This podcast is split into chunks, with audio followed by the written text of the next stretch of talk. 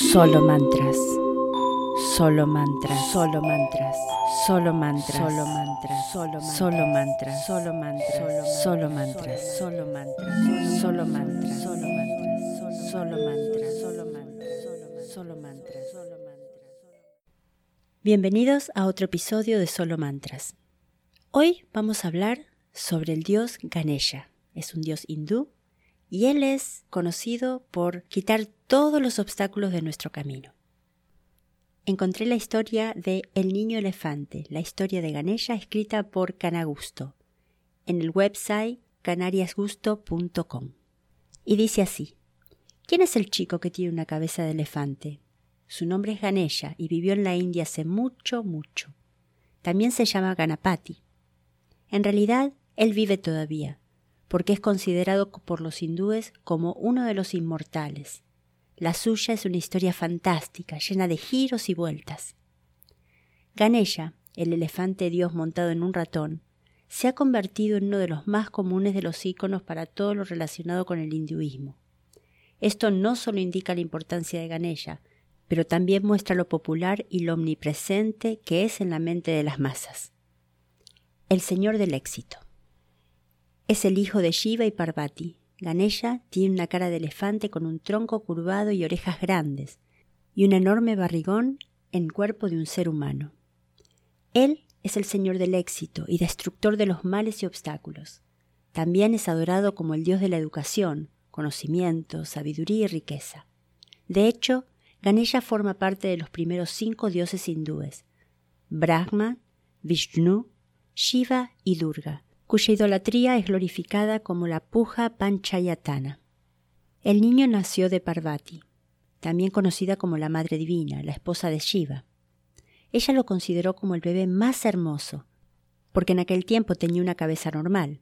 Aún así, creció hasta ser el querido de su corazón y un muchacho muy inteligente. De hecho, incluso hoy en día se le considera como la sabiduría, entre otras cosas. Entonces bien, ¿cómo obtuvo la cabeza de elefante?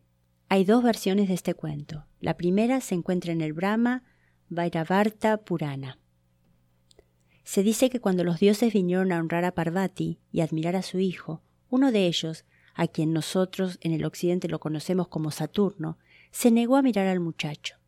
Su madre estaba muy molesta por esto. Los demás dioses lo regañaron por ello, pero ya sabes, él sabía que una sola mirada de sus potentes ojos podría quemar la cabeza del niño y dejarla en cenizas. Sin embargo, Parvati insistía en que él diese al bebé la mirada de admiración.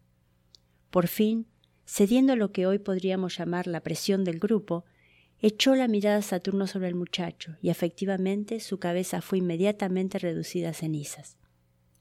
Por supuesto, su madre comenzó a llorar y llorar, pero el dios Vishnu que es el conservador del universo, acudió rápidamente y se encontró una cría de elefante recién muerta, y trajo su cabeza y la puso en el cuello de Ganesha.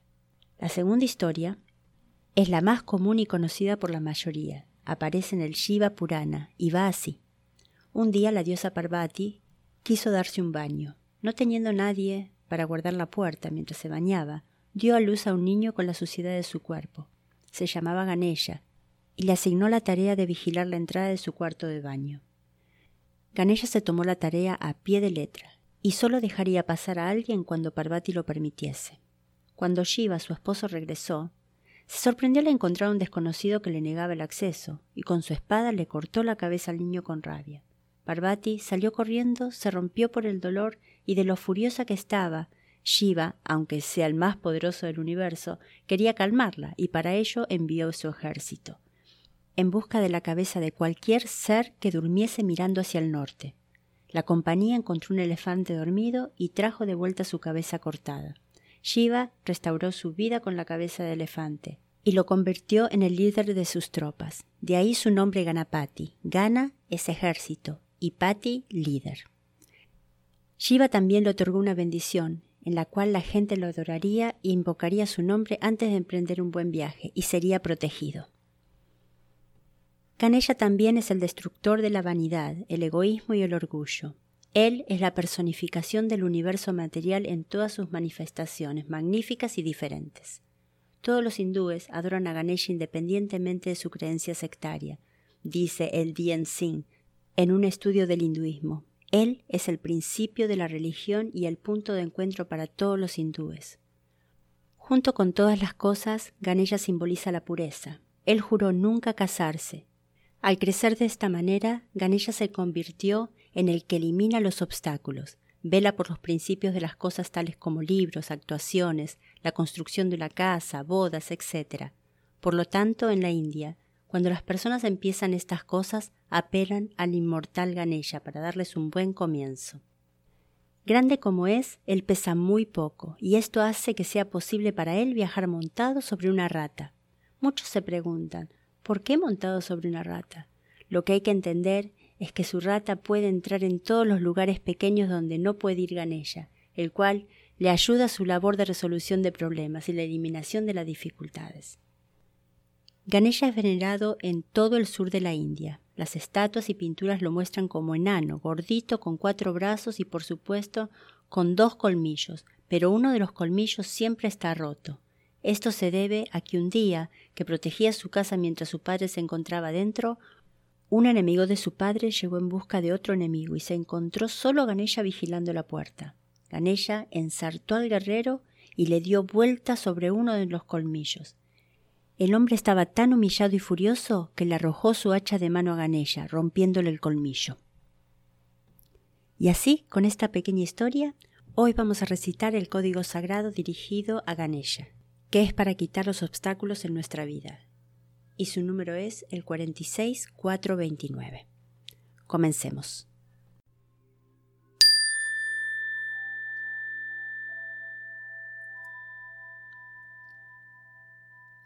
Cuarenta y seis cuatro veintinueve, cuarenta y seis cuatro veintinueve, cuarenta y seis cuatro veintinueve, cuarenta y seis cuatro veintinueve, cuarenta y seis cuatro veintinueve, cuarenta y seis cuatro veintinueve, cuarenta y seis cuatro veintinueve, 46 429, 46 429,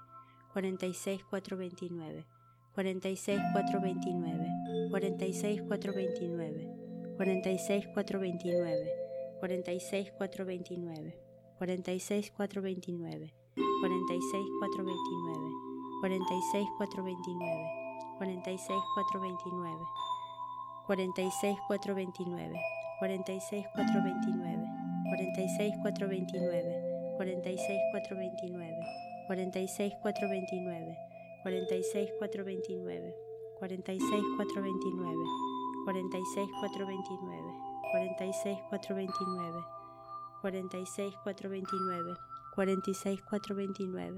46 429, 46 429, 46 429, 46 429, 46 429, 46 429, 46 429, 46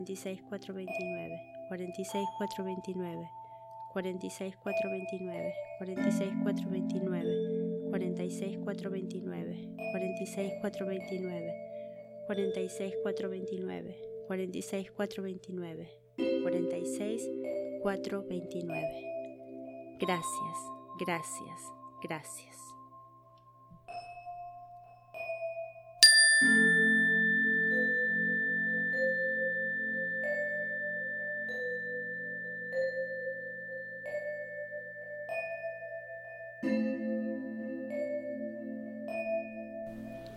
Antes de despedirnos, quiero aprovechar esta oportunidad para contarles sobre mi nuevo libro Abundancia Ya.